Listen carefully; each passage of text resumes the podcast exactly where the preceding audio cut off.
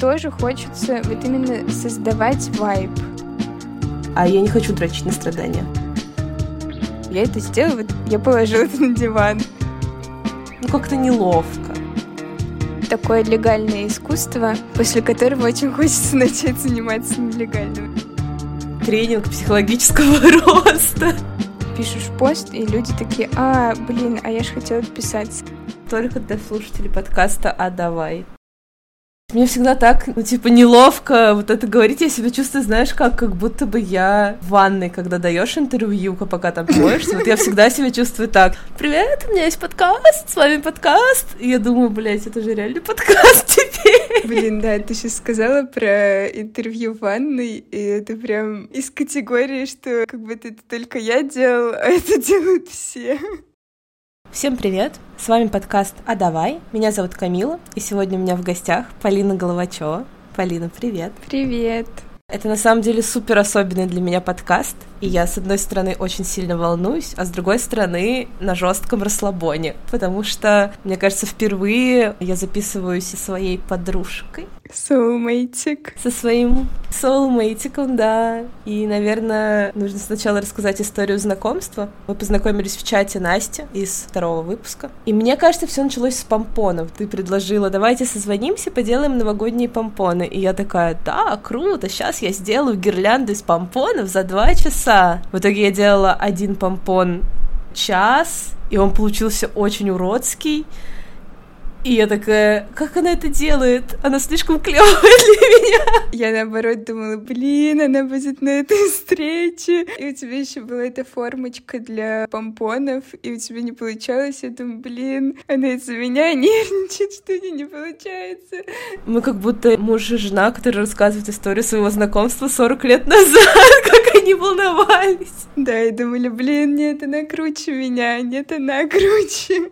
Полина просто как-то написала у себя в Инстаграме, что ей кажется, что мы соулмейтики, и я такая, да, беру, забираю. И просто в тот же день начала писать ей какие-то голые кружочки из кровати, а потом такая, надеюсь, это нормально, и я не пересекаю твои границы. Да, я тоже это помню. Мне никто не записывал такие кружочки, но мне круто, что мне сейчас такие пришли. Да, вот так вот все понеслось. И теперь мы бейстики, соулмейтики, и у меня татуировка тебя. Давай ты для начала немного расскажешь о себе. Кто ты, чем ты занимаешься? Занимаюсь дизайном, иллюстрацией, бью татуировки, еще веду свой канал. Ну и вообще очень много исследую художников и дизайнеров, и артистов, э, кто что делает. Меня привлекает вообще все, все сферы, где человек может проявить искусство, приложить свою руку. Вяжу, ну, это самый главный матч с Камилой. Я вообще-то думала, наш самый главный матч в том, что мы очень маленькие, много чувствующие, как эти два маленьких зверька в норке, которые сидят и такие Такие две бусинки. Я думаю, что ты круче, чем я. Я думаю, что ты круче, чем я. Ого, ну да. Оригинальная запись нашего диалога каждый день. Да. Короче, ты художница. Ну да, но я не могу себя назвать прямо художницей, потому что я себя позиционирую как такой диджитальный автор. Ну, и типа из-за того, что я работаю на бренды, такой корпоративный человек, приходится себя ограничивать какими-то рабочими штуками. И иногда я чувствую, что я не полностью себя раскрываю вообще глобально. Ну ладно, посмотрим к концу выпуска. Скажешь ты, что ты художница, или скажешь, что нет. Ты училась в математической школе, и потом еще и на эти специальности. Как ты вообще от этого пришла к какому-то творчеству, и какую роль творчество играло в твоей жизни тогда? Такая классическая история. Я рисую с шести лет, да, я ходила в кружки, я постоянно рисовала в семье всегда все знали, что я творческий человек, но когда в старших классах вставал выбор в выборе профессии, какое решение может принять школьник? Это вообще максимально невзвешенное, какое-то импульсивное. В общем, да, я пошла учиться на IT, на втором курсе я поняла, что у меня нету желания как-то проявлять себя, нету желания прийти домой. И такой, блин, сейчас как напишу код, просто жесть, такой код. ну, я поняла, что для меня важно, чтобы моя профессия вот вызывала это чувство, что я сейчас приду домой, я такое вообще сделаю, все охуеют. Но как бы я далеко не стала ходить, я поняла, что я занималась рисованием. Я вообще не понимала, как можно быть иллюстратором в реальном мире, зарабатывать на этом. И родители не понимали, как на этом можно зарабатывать и вообще реализоваться. На меня как бы еще перекладывались страхи. Потом я переехала в Москву, и, собственно, я поступила в магистратуру в вышку. Это было для меня просто вообще вот классическое поведение психики. Сначала ты думаешь, нет, я туда не попаду, там супер крутые ребята учатся. А потом, когда я туда попала на бюджет, я такая, ну, блин, ну не такие, наверное, крутые там ребята. Что-то они меня взяли, блин. Ну, в общем, я до конца еще не, не понимаю, крутости этого события или не крутости.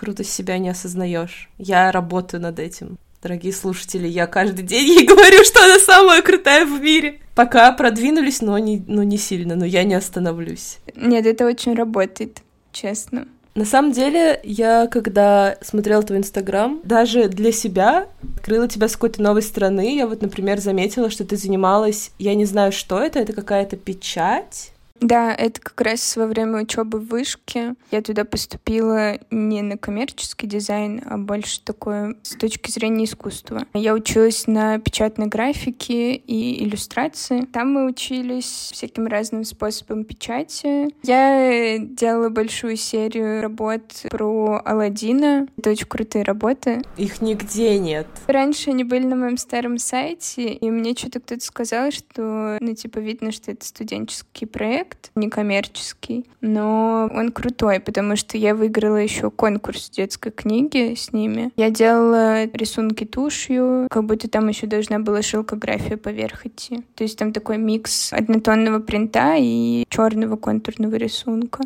Ну, я жду ссылку. Э, эксклюзив. Эксклюзив только для слушателей подкаста «А давай». Только для подписчиков телеграм-канала. Ну, кстати, Моя любовь к ниткам началась как раз в маге. Я делала выпускной проект. Было большое такое панно, на котором была огромная печать э, шелкографии и вышивка. Ну, конечно, есть к чему придраться мне, но именно терапевтически эта работа супер важна для меня. Тогда это был период, когда у меня закончились очень тяжелые отношения долгие. В этом проекте я прям пыталась себя найти. Там были еще такие надписи «Кто я?», «Где я?», такая история поиска себя. Ну, в общем, тогда я начала вообще понимать, что творчество может быть инструментом самопомощи помощи. Да, это правда. Я хотела тебя тоже спросить про нитки. Да, мне кажется, все твое творчество можно разделить на какие-то две такие большие группы. Это рисование, иллюстрация, дизайн и то, что называется fiber art ты и вышивкой занималась, и с тканью работала, и ковровой техникой, и помпоны те же самые наши любимые, и вязание, разумеется. Ну, ты уже рассказала, как это все началось. Чем для тебя различаются кинестетическое искусство и, например, рисование? Чем тебе нравится работать вот с такими осязательными какими-то материалами? И в чем их особенность? Вообще в работе с э, прям вот материалами, да, с тканью, с нитками у меня, ну, есть какой-то барьер. Ну, в общем, это такие практики, которые учат тому, что у тебя может не получиться, у тебя может быть не идеально, даже если получилось. Это вообще имеет какой-то непредсказуемый характер. В этом плане вот диджитальное искусство, оно, конечно, более гибкое, что ты можешь вообще миллион раз все переделывать, потом возвращаться к этому и максимально точно постараться передать то, что ты хочешь сделать. Но мне еще, наверное, сложно сложно в том плане, что я мне важно потом презентовать то, что я сделала. Вот этот объект, который я сделала где-то в офлайне, мне нужно еще как-то красиво сфотографировать, что-то, в общем, с ним сделать. И не факт, что зритель сможет уловить, что вложено в этот объект. Поэтому с материалами я супер редко работаю, но знаешь, это такая практика, которую вот ты делаешь для себя. Скорее всего, я не буду это показывать. Ну, я вообще отпущу результат. Пусть будет как будет. Тоже терапевтический какой-то момент. Для меня тоже вязание — это вообще какой-то тренинг психологического роста. Даже был какой-то пост, где я писала, чему меня научило вязание после первого своего проекта, и там тоже были вот эти вещи, что у тебя может не получиться, и ты ничего с этим не сделаешь. И тебе нужно это принять. Научиться терпению, научиться отпускать вот этот контроль и просто делать, смотреть, что получится, просто продолжать делать, не сдаваться. Да, я еще хотела рассказать историю. Я когда только начала вязать, я никак не могла понять, почему мне нравится вязание. И я сказала своему мужу, типа, блин, мне так нравится вязать, но я никак не могу понять, почему. И он такой, потому что ты кинестетик.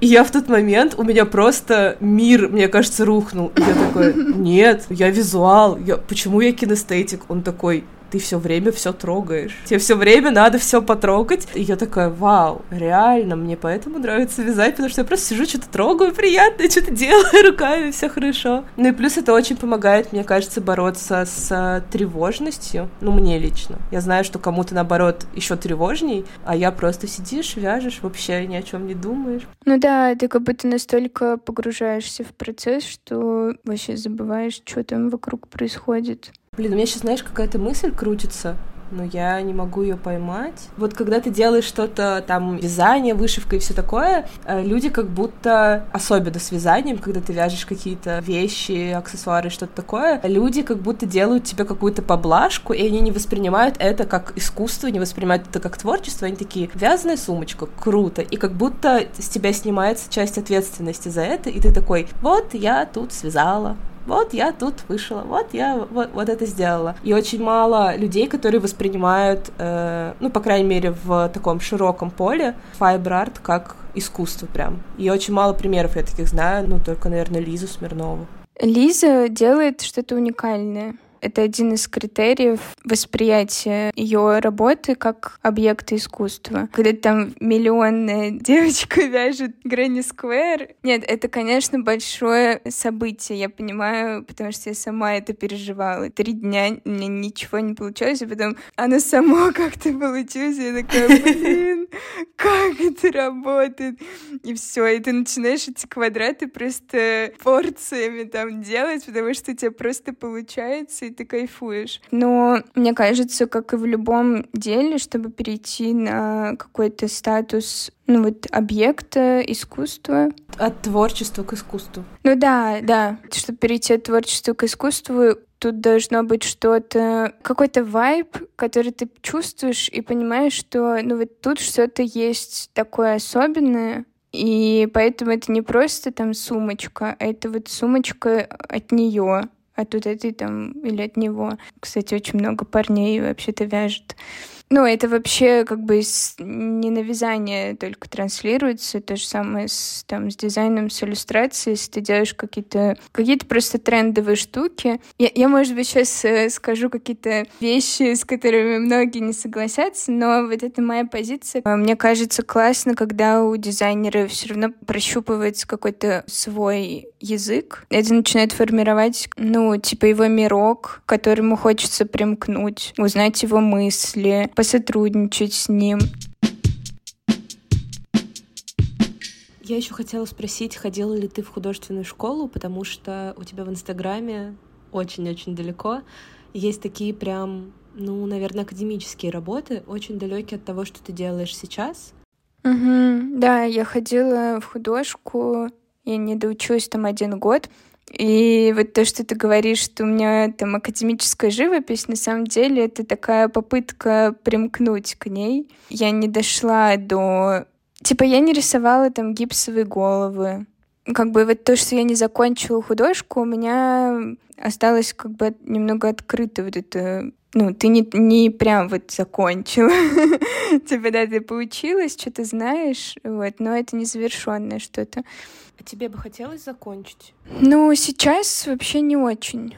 Потому что последние годы в вышке чаще это было, куда приходили ребята из Строгановки с каким-то более классическим образованием. Они смотрели на мое творчество, на творчество других ребят, которые не заканчивали академические всякие универы. Они говорили так классно, что у вас в голове нет вот этой установки, как правильно. И вот когда я это услышала, я начала прям кайфовать. В меня не засела вот эта установка, и я ну, на какие-то другие критерии ориентируюсь, на эмоции, на какие-то образы, но не на анатомию, не на такие технические штуки. В тот момент это была попытка примкнуть к вот этой академической живописи. Я покупала масляные краски, рисовала и думала, блин, это я, конечно, художница.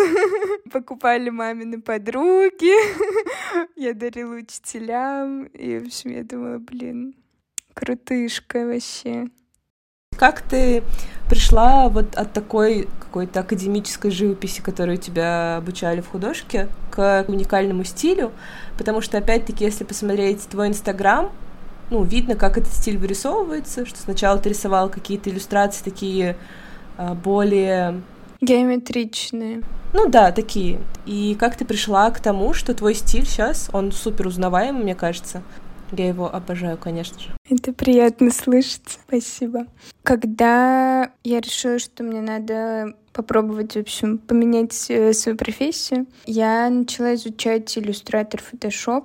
И это было прям сложно. Мне кажется, это вообще нормальный такой путь, когда ты открываешь диджитальное приложение для рисования и пытаешься имитировать то, что ты делаешь кистями, ну, в общем, материалами. И получается вообще супер неживое. Ну, у кого-то красиво получается иногда, а кто тоже под себя подстроит эту технику, но вот на начальных этапах это выглядит как-то неумело, и ты думаешь, блин, а как тут вообще рисовать? Я лучше краски куплю и буду дальше там рисовать в материалах. И потом я начала погружаться вот в такую геометричную иллюстрацию. Ну, то есть я поняла, что в digital е другие правила построения. Ищешь какую-то свою уникальную нужную форму.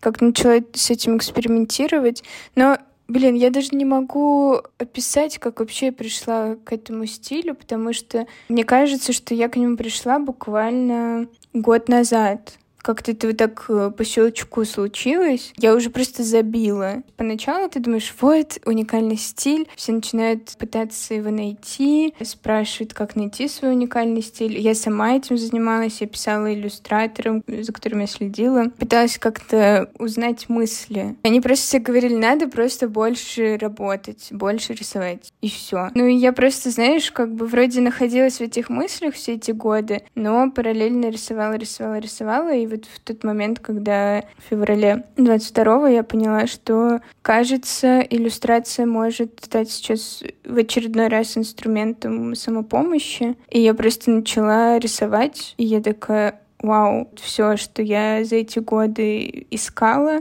и уже устала искать, и то, что я видела. Ну, в общем, как-то все это собралось и начало формироваться вот в этот стиль, который сейчас я развиваю он тоже постоянно меняется. Я вот смотрю на иллюстрации год назад, которые я делала, я понимаю, что сейчас у меня уже ну, другие какие-то приемы, и я как-то более такие текстурные их делаю, чем тогда. Ну, разумеется, все подписывайтесь на телеграм-канал, я там выложу, как обычно, 100 подборок. Но вот для тех, кто пока только слушает, как бы ты описала тот стиль, который у тебя есть?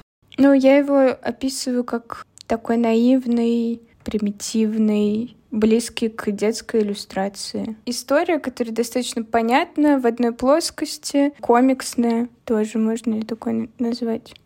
Но ты тоже, мне кажется, описываешь с какой-то технической точки зрения. Но если бы меня, например, попросили это описать, я бы сказала, что это что-то очень трогательное, такое очень чувствительное, и ранимое. Наверное, вот как-то так. От всех, абсолютно от всех каких-то иллюстраций, которые я вижу. Какие-то такие ощущения, даже вот эти открытки, где эти челики дружат с цветочками. Я сейчас, когда их увидела, я просто такая, о, нет, мое сердце. Ну, вот это то, что ты говоришь, что это такое наивное и детское, это правда попадает в детскую часть меня. Ну, как говорит моя психологиня, творчество — это всегда про детскую часть, особенно такое свободное какое-то творчество. Я, конечно, обожаю твоих челиков. Вообще у меня, блин, вон на руке челик. В Инстаграме всех челиков я лайкаю, скрини и все остальное. И, конечно, самое, самое, самое лучшее, что со мной случалось в жизни, это когда Полина на день рождения подарила мне наш с ней портрет. Я когда его увидела, это был первый подарок, который я увидела, как только проснулась, и я просто сразу же начала плакать. Мне нравится, что вот так работает искусство. Ты рисуешь, но ты говоришь этим больше, чем ты даже сказать можешь. Но опять-таки, если мы говорим про стиль, когда у художника, у дизайнера, иллюстратора есть свой стиль, как найти вот этот баланс и как работая в какой-то компании, где у тебя есть там четкое ТЗ и все остальное, ну не превратиться просто в исполнителя, а все равно вложить какую-то частичку своего творчества в это тоже. Твоя работа — это отчасти твое творчество. Ты не просто работаешь в какой-то стоковой стилистике, а ты вкладываешь себя в это творчество. И у меня, кажется, получается это совмещать. Я вот сейчас подумала, что может быть э, вот такой прием через искренность. Это такой один из способов. В другом случае человек мог бы жестко погружаться в техническую часть, например. И это тоже бы было круто. Ну, то есть я знаю, что я там не сильна, например, в шрифтах. Я зато классные иконки нарисую, и это будет выводить на какие-то эмоции. Это типа мой способ быть в этой профессии. Кто-то может э, через жесткое погружение быть в ней, через там работу в куче стилей. Это тоже творчество. Я не знаю, насколько это правильно, но вот пока я ориентируюсь на какое-то внутреннее чувство, работа — это продолжение меня как бы у меня нет такого, что я сейчас э, дико изучу рынок, потребности и тренды, и вот сделаю самое актуальное решение. У меня это как-то... Я сейчас изучу, что происходит на рынке, что происходит с трендами, и что я могу дать этому, что я для себя нового могу здесь попробовать. Через «я» идет. Мы с психологом обсуждали это. Я не могу, короче, быть незаметной при том, что я не, не супер там как-то привлекаю внимание к себе э, визуально, но типа я не могу позволить себе быть безликой. Ты очень цельная в том плане, что то, что ты делаешь в творчестве, отражается не только в этом, но и в твоей работе, в твоей одежде и в твоем доме. И все это отражает тебя. Это очень, мне кажется, тяжело. Потому что я была в ситуациях, когда мне было тяжело, когда, например, вот в своем творчестве я вижу себя такой, какая я есть. Но мне кажется, что в обычной жизни у меня не получается себя проявить так, как я этого хочу. И я каждый день выгляжу по-разному, не узнаю себя и думаю, да, блядь, я кто? Нахуй. Так что ты моя девочка с Пинтереста. И когда ты мне пишешь, типа, ты как девочка с Пинтереста, я думаю, я вообще этого не вижу. Я думаю, что ты девочка с Пинтереста, и хочу быть как ты, у меня не получается. У меня абсолютно, ну, зеркально все так же. Я обожаю все твои фотки, все твои сторизы, и я думаю, как она везде получается охуенно. Она, она красотка на все 360 градусов. И даже если это кринж-фото, она все равно красотка. У меня кринж-фото. Это лучше еще никому не показывать. Это у меня куча неклассных кринжовых, где я только проснулась, и просто он такой тараканчик с кудряшками.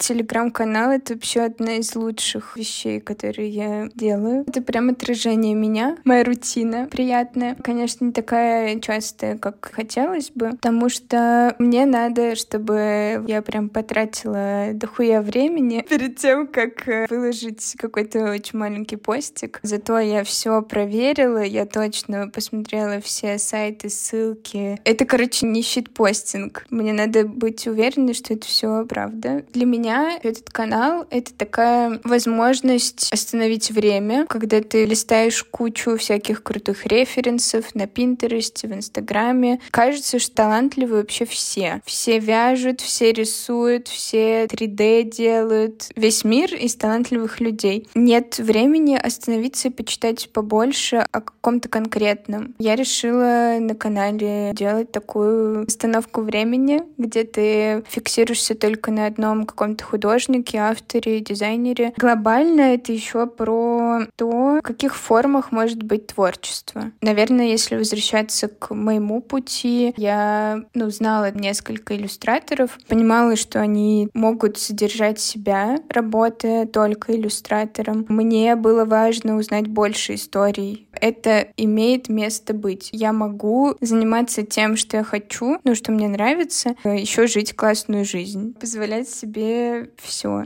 Канале я вижу, что люди, которые вяжут, они могут диких успехов добиваться. Человек начинал просто в пандемию вязать и такой, о, я вообще могу сделать коллекцию. Это какая-то история про необъятное творчество и то, что ты можешь не выбирать какой-то конкретный медиум, заниматься вообще всем подряд. Там я делюсь тем, что я сама делаю. Познаю возможности уверенности в себе. Поначалу было прям очень волнительно все это писать. Мне просто стало проще делиться. Грань между мной и внешним миром, точнее, дистанция, она уменьшилась. Я как-то больше доверяю миру. Для меня вообще этот канал знаешь, как такое мини-медиа, потому что я подписана на разные каналы, и на каналы какие-то типа паблики ВКонтакте старые, какие-то личные и какие-то творческие, и они все too much для меня всегда. Но я вот люблю щитпостить, я человек щитпостит. У меня три инстаграма, три телеграма, берил, я уверена, есть еще что-то. Ну, то есть я прям, я не могу остановиться создавать каналы в Телеграме. И недавно я писала, может быть, мне создать канал про книжки? И мне начали писать мои подружки, пиши здесь, у тебя уже есть каналы, зачем ты создаешь еще? А я не могу, я просто вот люблю их создавать. Вот, а твой канал прям такой, я его реально читаю как какой-то журнал, когда можно просто зайти и посмотреть что-то прикольное, что-то интересное, и как-то вдохновиться. Мне, разумеется, очень близко то, что ты говоришь про творчество про то, что не обязательно быть кем-то одним. И я не знаю, знаешь ли ты такую керамистку, Маша особенно, у нее очень клевый инстаграм, очень красивый, у нее тоже очень красивый лайфстайл. Ее как-то спросили, где она берет вдохновение, и она тогда поделилась, что она очень мало смотрит керамику, и она смотрит на смежные сферы, то есть она не вдохновляется другими керамистами, чтобы снизить вот этот плагиат, даже неосознанный, а она смотрит там на одежду, на вязание, на картины, и вот мне кажется, твой канал канал идеален для этого, потому что я смотрю иногда какие-то иллюстрации, какие-то какой-то дизайн, еще что-то, и я вот вообще никогда в жизни такое не сделаю, но я смотрю думаю, блин, вот это прикольно, а как я могу вот это сделать своими материалами, как я могу вот эти украшения ювелирные сделать в коллаже, вот что-то такое, и это прям мне супер нравится, Наверное, тоже такой банальный самый вообще вопрос. Чем вдохновляться и как вдохновляться, не копируя. Ну, наверное, ты сама уже начала отвечать на этот вопрос. На стыке каких-то разных видов творчества, ну и вообще сфер жизни. Мне очень нравится, например, хип-хоп и уличное искусство. Прям кайфую от вот этих безбашенных, свободных ребят на диком стиле, беззаботные. Я стараюсь вот этот вайб принести в иллюстрацию. Это можно почерпнуть в референсах у других иллюстраторов, но прям вот вложить настроение, стиль в одежде. Ну, то есть мне нравится нарядить персонажей, да, во что-то. Это прям Sims отсылкой к прошлому выпуску. Мини-Симс Мирок. Персонажи убиваются, чего-то путешествуют, клево одеваются, все. Дружат с цветочками. Да, да.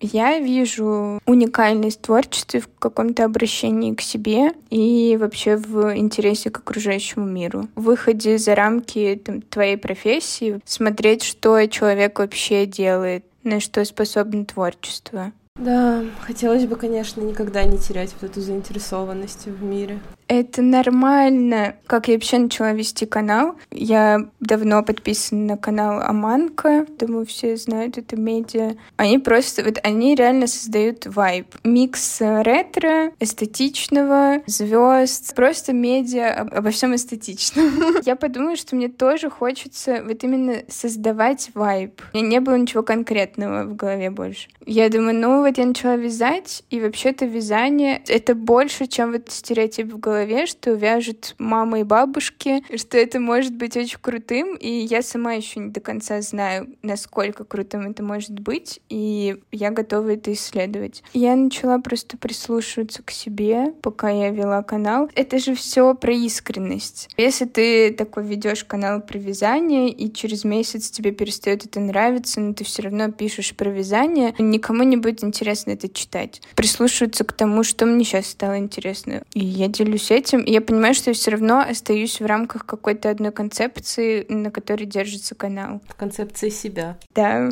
Очень классно подписываться на каналы, когда они ориентируются на какое-то внутреннее ощущение себя. В общем, в этом чувствуется человек, когда каналы еще не выросли шаблонные медиа, где просто пишут очередная компания обновила логотип, вот так было, вот так стало. Ты все равно вынужден в рамках работы это знать, но за этим мне интересно наблюдать. И я периодически вспоминаю об этом, я прям себе напоминаю об этом. Вот сейчас я две недели не писала ничего на канал, и я понимаю, что когда так после долгого промежутка пишешь пост, и люди такие, а, блин, а я же хотела отписаться, и начинают отписываться. И я в эти моменты думаю, блин, так, что-то мне нужно такое написать, чтобы человек вспомнил, что он вообще-то на меня подписан, но не захотел отписаться. Очень ценно, когда на канал начинают подписываться незнакомые люди. Я люблю, короче, посмотреть профиль человека и потом вернуться к себе и представить его глазами. И я думаю, блин, вот это крутышка, конечно. Да, все понятно. В этом подкасте мы с тобой рассказываем о том, какие мы сумасшедшие, которые представляют, что у них есть свой подкаст с ванной и смотрят на свой инстаграм чужими глазами. Я постоянно это делаю.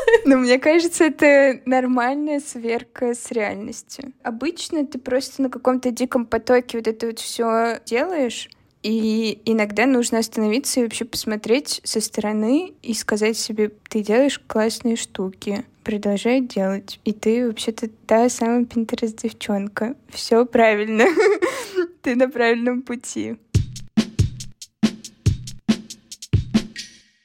У меня после прошлого подкаста какой-то жесткий творческий кризис. Думаю, блин, а вот у меня такое все наивное и такое типа беспонтовое, и как будто я начинаю смотреть и думать, в моем творчестве нет глубины. И я все это время испытываю неловкость за свое творчество. Хотя у меня очень давно такого не было, а сейчас я смотрю на это и думаю, ну как-то неловко. Но потом я начинаю думать, а вот что мне нравится? Вспоминаю тебя, вспоминаю еще каких-то художников, которые мне нравятся, и я думаю, ну мне же самой нравится жить жизнеутверждающее творчество. Мне не нравится, когда люди раскручивают страдания бесконечно. Я такое не люблю. Я, короче, вообще на бесконечном загоне из-за этого. Но я при этом понимаю, что наша культура вообще мировая, и особенно культура российская, заточена на страдания. Наша культура, блядь, дрочит на страдания, а я не хочу дрочить на страдания. Меня все это время поддерживало твое творчество, и у тебя очень много иллюстраций про грусть, про тревогу, про какие-то такие тяжелые чувства, тяжелые эмоции, эмоции, но при этом в них нет вот этого давящего ощущения, какая-то разрушающая тебя грусть, а все равно что-то созидательное. Ты тоже много говорила за наш разговор про творчество как самопомощь. Как тебе творчество помогает справляться вот с такими тяжелыми эмоциями, и как ты превращаешь вот что-то такое тяжелое в что-то все равно в итоге жизнеутверждающее и что-то поддерживающее? Вообще хочу сказать, что все твои мысли про наивное творчество и какую-то неловкость тоже мне близки. Ну, иногда я так смотрю на художников, которые делают какое-то супер галерейное искусство. Можно этот объект представить просто стоящим в квартире на каком-то диване. Я это сделала, я положила это на диван. Но оно висит в галерее все равно у этого объекта есть какой-то вайб искусства. Я смотрю на что-то свое и думаю, блин, ну это не искусство. Я больше про коммерческое в такие моменты появляется чувство неловкости, что, может, я что-то не так делаю, может, я недостаточно искренне, может быть, я недостаточно серьезно в своем творчестве, недостаточно драматично, я не знаю. Потом я начинаю примерять на себя образы людей, которыми я восхищаюсь. И они делают какое-то жизнеутверждающее творчество. В последнее время опять я начала очень много слушать самое большое простое число. Я обожаю их. Я обожаю вот от начала и до конца. Они очень отражают мое творчество. Это вроде очень наивно, но это вообще не плоско. И это про эксперимент и про какое-то жизнеутверждение. Я начинаю ну, надевать образ. Это в копилку наших занятий, когда никто не видит. Да. Сразу все становится на свои места. Я сразу начинаю думать, наивное творчество — это классно. Я вообще обсуждала это с психологом, потому что в какой-то момент мне стало немножко страшно, что, может быть, это ненормально. Привычку примерки на себя. Я видела в этом побег от себя, поиск себя в каких-то других людях. Мы с ней обсудили, что это вообще абсолютно нормально, что это такой мой способ нащупать саму себя. Это способ познания мира. Я не знаю, у меня есть четко сформированное мнение и все такое, и оно относится ко всему, кроме меня самой. Даже вчера мы обсуждали с моей подругой книжки. Она сказала, что она читает постоянно детские книжки, и как будто нужно быть серьезной и читать что-то серьезное. И я такая, нет. У нас в жизни столько пиздеца происходит, тяжелых эмоций, тяжелых ситуаций и вообще всего, и еще и специально погружать себя в такое. Ну, то есть я готова столкнуться вот с какими-то тяжелыми эмоциями в творчестве, но только если это принесет за собой какое-то жизнеутверждение, какой-то катарсис, как говорят в театре, а не просто размазывание своих страданий какие-то сомнения проходят у меня, когда я испытываю какую-то вообще нереальную боль. Три часа ночи делаю коллаж, и мне кажется, что я сейчас умру от того, как мне больно, от того, как мне плохо. А утром просыпаюсь, смотрю, это очень красиво. Абсолютно чистая красота. В такие моменты я начинаю себя уважать и думаю, ну блин, даже если никто этого не поймет, я-то знаю, что из какой-то абсолютной боли можно сделать что-то такое красивое, трогательное и настоящее. Это и важно, когда ты прям очень много личного вкладываешь в творчество. Ты говорила то, что ты чувствуешь к моим иллюстрациям, и для меня это открытие, потому что ты прям видишь то, что я туда вкладываю, но я как бы думаю, что это все прикрыто какой-то вот этой наивностью, и никто это не заметит. Классные картинки, клевый вайп, а это чувствуется. И то же самое я чувствую с твоими коллажами. Но вот такой вопрос. Ты начинаешь делать коллаж из каких импульсов? По-разному. Либо у меня вот есть какая-то очень сильная эмоция, когда я чувствую, что меня сейчас просто разорвет, и мне просто нужно что-то сделать, чтобы эту эмоцию выплеснуть. И бывает, когда я цепляюсь за какие-то образы, и они раскручиваются, и в итоге получается что-то, чего я изначально не задумывала, но то, что в моей голове сидело. А иногда бывает такая чистая креативность, чистое творчество, абсолютно детское, когда у тебя нет вот цели избавиться от чего-то, как-то себе помочь, а вот просто что-то вот тебе пришло в голову прикольное, и вот ты сделал. Я такой такое тоже очень люблю. На самом деле весь этот подкаст тоже в том числе, это просто такое большое исследование творчества, что такое творчество и как люди с ним работают, как оно помогает им вообще жить. До подкаста у меня тоже было такое ощущение, что творчество — это какая-то отдельная от жизни вещь ходишь в художественную школу, вот, и живешь. Работаешь бариста, по выходным делаешь коллажи. Короче, у меня все больше подтверждается мысль о том, что творчество, оно интегрировано вообще везде вокруг нас, и все, что мы делаем, это творчество, просто надо направить внимание на это. Я хотела сказать про творчество как часть жизни. Писала сейчас коротко о себе в анкете на новой работе. Пример. Я Аня, люблю что-то джаз, кататься там на лыжах и что-то там путешествовать и вкусно есть. И я понимаю, что у меня мысли строятся только в формате «люблю рисовать», «я люблю исследовать художников». И я такая, блин, а что-то как-то вне работы. Вот в том примере вообще непонятно, чем человек занимается как, э, типа, профессионал. Работа — это одно, а вот э, джаз, э, путешествие — это, это другое. А у меня все вместе. Не говорю, что одно правильно, другое неправильно, но классно, когда, в общем, это все переплетено. Я вообще ненавижу представляться. Вот, я учусь на психологиню, вот, я там вяжу, делаю коллажи, вот, там у меня есть подкаст, и мне всегда кажется, что это вообще такая хуйня, так неважно, и поэтому каких-то своих соцсетях я пишу обычно что-то, что кажется мне важным. Вот, меня зовут Камила, у меня на животе набито любопытство, а на ноге кот-огурчик, и это то ли кот в виде огурца, то ли огурец в виде кота, мы до сих пор не знаем. И мне кажется, что вот это прикольно. Ну, понятно, что да, конечно, людям хочется понимать, чем ты занимаешься и все такое, но это, блядь, это хуйня. Вот вопрос, если бы ты был пирогом с каким вкусом, вот это я понимаю. Это, мне кажется, гораздо важнее, чем татуировщик ты или художник или дизайнер дизайнер.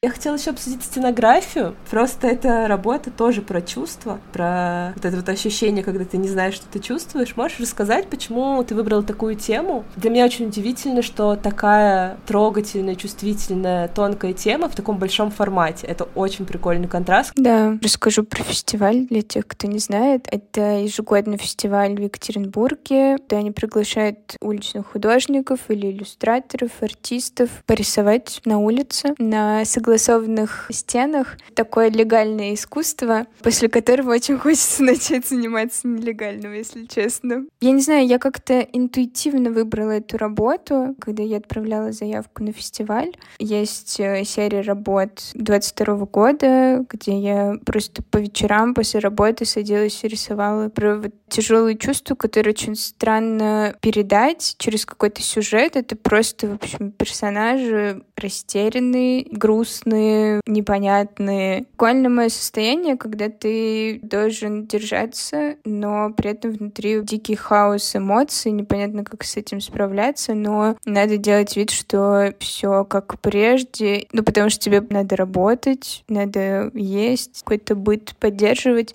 Ну, я решила, что улица — это такое место, где можно выйти на новую аудиторию, найти нового зрителя. Это место, где можно поговорить о каких-то сложных чувствах. Не факт, что их поймут все, ну, этот посыл.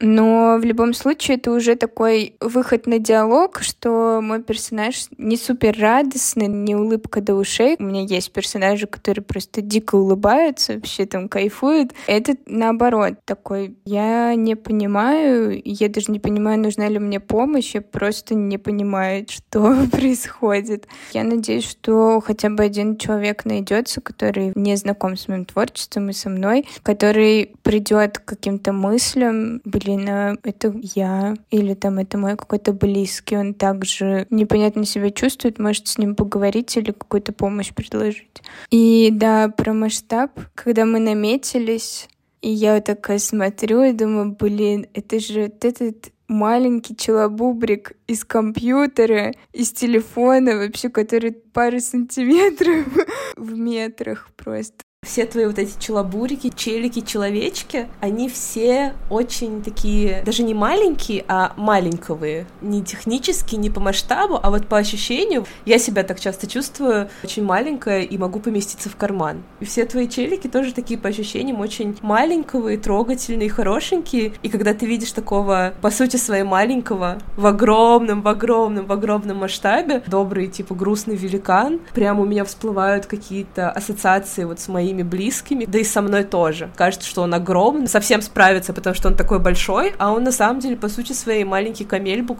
и он хочет просто с этим цветочком, я не знаю. Да, а еще, кстати, место, где можно анонсировать, что я готовлю к печати постеры и стикеры. Камила уже видела, что там планируется. Всем конец.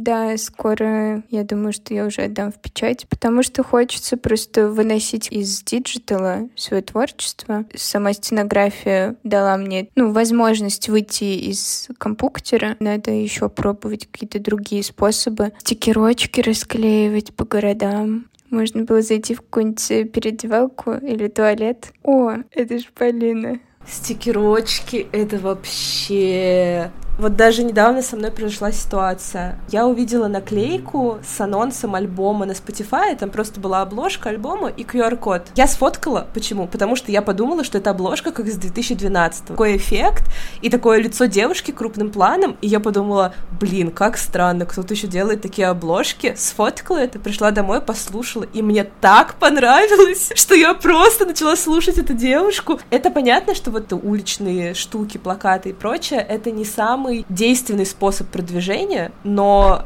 зато он очень прикольный, связано какое-то воспоминание с этим. Ты увидел этот стикер, и потом стал следить за этим человеком, и это эмоциональная привязка, да, возможно, ты не попадешь там на 100 человек, но ты попадешь на 10, которые будут как-то эмоционально к тебе привязаны просто вот из-за этой истории, и это очень прикольно. Конечно, твои постеры меня просто постеры, открытки. И я просто еще видела сейчас, как к тебе пришли открытки, с каким лицом ты на них смотрела и их держала, поэтому мне кажется, тебе просто необходимо. А, ну, кстати, мы не сказали, что за открытки. Буквально сегодня вышел анонс э, коллаборации с брендом Козырная. Это бренд сумок, таких минималистичных. И я нарисовала две открытки, два дизайна открыток с человечками. Их можно купить в подарок или просто для себя. Подарок себе, своему внутреннему ребенку. В подарок себе, да, да. Ты меня слышишь сейчас? Давай сделаем вместе бренд. Прикол какой-то охота сделать. Я еще смотрю на все такие, знаешь, мини-бренды просто там одного-двух человек, просто типа там две подружки что-то делают, и я такая смотрю, думаю, блядь, я тоже хочу, сука. Но тоже, знаешь, не хочется делать одни и те же чепчики, балаклавы вязать. Какой-то прикол, какой-то прикол надо. Да, и я просто подумала, что может какие-то арт-объекты делать. Это, мне кажется, прикол именно художественный. Это тоже, конечно, разумеется, прикол. Я люблю творчество, и я люблю люблю искусство вот такое чистое, там, галерейное и прочее, но гораздо больше я люблю, когда ты можешь взять кусочек вот этого какого-то творчества искусства и интегрировать его в свою жизнь, как какие-то практичные объекты, но тоже связанные с творчеством. Как будто хочется вот взять какой-то такой прикол, который человек будет использовать каждый день и кайфовать. Это такая вещь, которая как бы и не чисто искусство, и не чисто просто шмотка из Зары, а что-то такое. Ну это я чё, это я просто вбрасываю, как обычно. Ну или вот мне еще нравится то, что делает Аня, контора Conductor of Colors, с которой я познакомилась через тебя, но у нее это все-таки больше вот как просто ее творчество, которое можно купить. А меня как-то очень привлекает вот идея брендов с определенным вайбом, с определенной концепцией. Я просто... Ну, просто мне кажется, это прикольно. Просто даже попробовать что-то такое создать. Ну, слушай, мы сможем сделать какой-то бренд. Вот. Хочется, хочется какой-то вайб, к которому можно прикоснуться. Да, да помнишь, знаешь, точнее, бренд Liars Collective? Для меня это прям прикоснуться к вайбу. Брелок, который с цветочками, открывашка. Штука, которую я прям таскаю постоянно везде и всегда слежу еще за всякими фэшн-редакторами, и я у одной девушки прочитала, что уже не воспринимаю вещи, которые вот в каталогах представлены, просто обтравки, просто вещь. Мне хочется купить, когда собран вайб, лук полностью, и он живой, не лукбук, а что-то в жизни. Я последнее время даже замечаю за собой. Я уже, знаешь, просто я утром просыпалась, это уже такая моя рутина была, я садилась завтракать, открывала Pinterest и такая, так, какой сегодня у меня будет вайб. То есть я не конкретные вещи выбирала, а мне нужно было просто поймать свой вайб на сегодня. Это прям, мне кажется, такая показательная история, как важен сейчас вайб именно. Это хороший лайфхак. Блин, у меня еще такая, знаешь, мысль, что вот раньше как будто все продавали образ мечты, вот эти, знаешь, старые рекламы мужчина на дорогом автомобиле, с ним женщина с идеальной кожей на каблуках, и все типа продавали вот это, что там, о, я куплю эту, эту, не знаю, эту газированную воду, и вот у меня тоже будет. А сейчас все продают вайп. Реально, я покупаю вещи просто по вайпу. Вот, я ходила, мы никогда не закончим, ну ладно. Я очень люблю болтать, и я всегда думаю, ну я же потом буду монтировать и страдать. Да пофиг. А потом я начинаю монтировать и думаю, какая же она сука, вот что она это записала. Вот она могла же вот просто потом это сказать. Нет, она говорит это вот так. Короче, я все равно скажу. Вот я купила зажигалку, хотя я даже не курю уже. Но я купила зажигалку, потому что от нее есть вайп. Вот эта зажигалка, а вот она продала мне вайп за 30 лир. Короче, да, надо, надо все отвлекаться. Да, я думаю, мы все обсудили. Только последние два вопроса. Что для тебя творчество? Ну, наверное, это вайб. Это сейчас даже не в предложении нашего разговора. Мне, правда, уже кажется, слово вайб уже такое прям мейнстрим. Я не могу подобрать аналога атмосферы это стрёмно, но именно вайб. И мне кажется, что творчество — это вот вайб, когда ты прям проникаешь в мысли, в образ жизни человека, частичку него познаешь, примеряешь на себя. Мне кажется, вот это творчество. Навык вообще почувствовать себя и научиться транслировать это в свое творчество. Как обычно, я совсем согласна. Все мои гости говорят разные вещи, я всегда со всеми согласна. Ну и, конечно же, мой любимый вопрос. Если бы ты была пирогом, то с каким вкусом? Да, я пока слушала последний выпуск и об этом думала. Мне кажется, это лесная земляника. Маленькая такая. Маленького. Да, именно. С листочками, чтобы там иногда вот так вот были вот эти шапочки. Спасибо тебе большое, что ты пришла. Мне кажется, мы супер сумбурно все записали, потому что постоянно были какие-то проблемы, и еще потому что, ну, не, нет ощущения, что это типа подкаст. Есть ощущение, что я просто с Полиной, как обычно, сижу, разгоняю какую-то хуйню. А ты представляешь в ванной, что у тебя подкаст? Да, и я. Душевный выпуск. Я ждала, когда ты меня пригласишь сначала запуску твоего подкаста. И я иногда даже думала, блин, э, ну вот сейчас, наверное, самое классное время, чтобы прийти на подкаст. Потом, когда ты мне написала, я такая, нет, ну вот сейчас точно самое классное время прийти на подкаст. У меня вот новая работа, и, в общем, я себя чувствую очень сформирована. Я рада, что мы записались так как-то очень легко и незаумно, почти как кружочками обменялись только под запись. И я с носком. Ну вот посмотрим, что получится, потому что у меня как бы изначально была идея и концепция, что весь мой подкаст — это просто как дружеские беседы, просто с чуваками, которых, возможно, я до этого не знала. Возможно, с которыми я пока что еще не знаю, что мы друзья. А сейчас вот прям с моим бестиком, mm-hmm. своим соулмейтиком, вот и посмотрим, насколько сильно, ну, насколько будет отличаться в итоге выпуск. Все, подписывайтесь на нас, подписывайтесь на Полину, подписывайтесь на ее телеграм-канал, покупайте открытки, ждите постеры, любите ее, цените, уважайте, кто ее обидит, будет иметь дело со мной. Ну, на меня тоже можете подписаться на телеграм-канал подкаст. Там я покажу какие-нибудь смешные фоточки с Полиной наш. Спасибо всем. Подписывайтесь на меня и на Камилочку, потому что это просто бестик из всех бестиков. Потому что мы идем в комплекте. Вы не можете подписаться только на меня или только на нее. Мы, мы только вместе. Да, да. Все, всем пока, дорогие друзья. Нет, это какой-то, это я, это я в телеграм-канале так обычно общаюсь. В подкасте так нельзя говорить. Я хотела сказать, дорогие подписчики, но я так говорю только ну, в шуточном телеграм-канале. Все, всем пока. Всем спасибо. Трэш.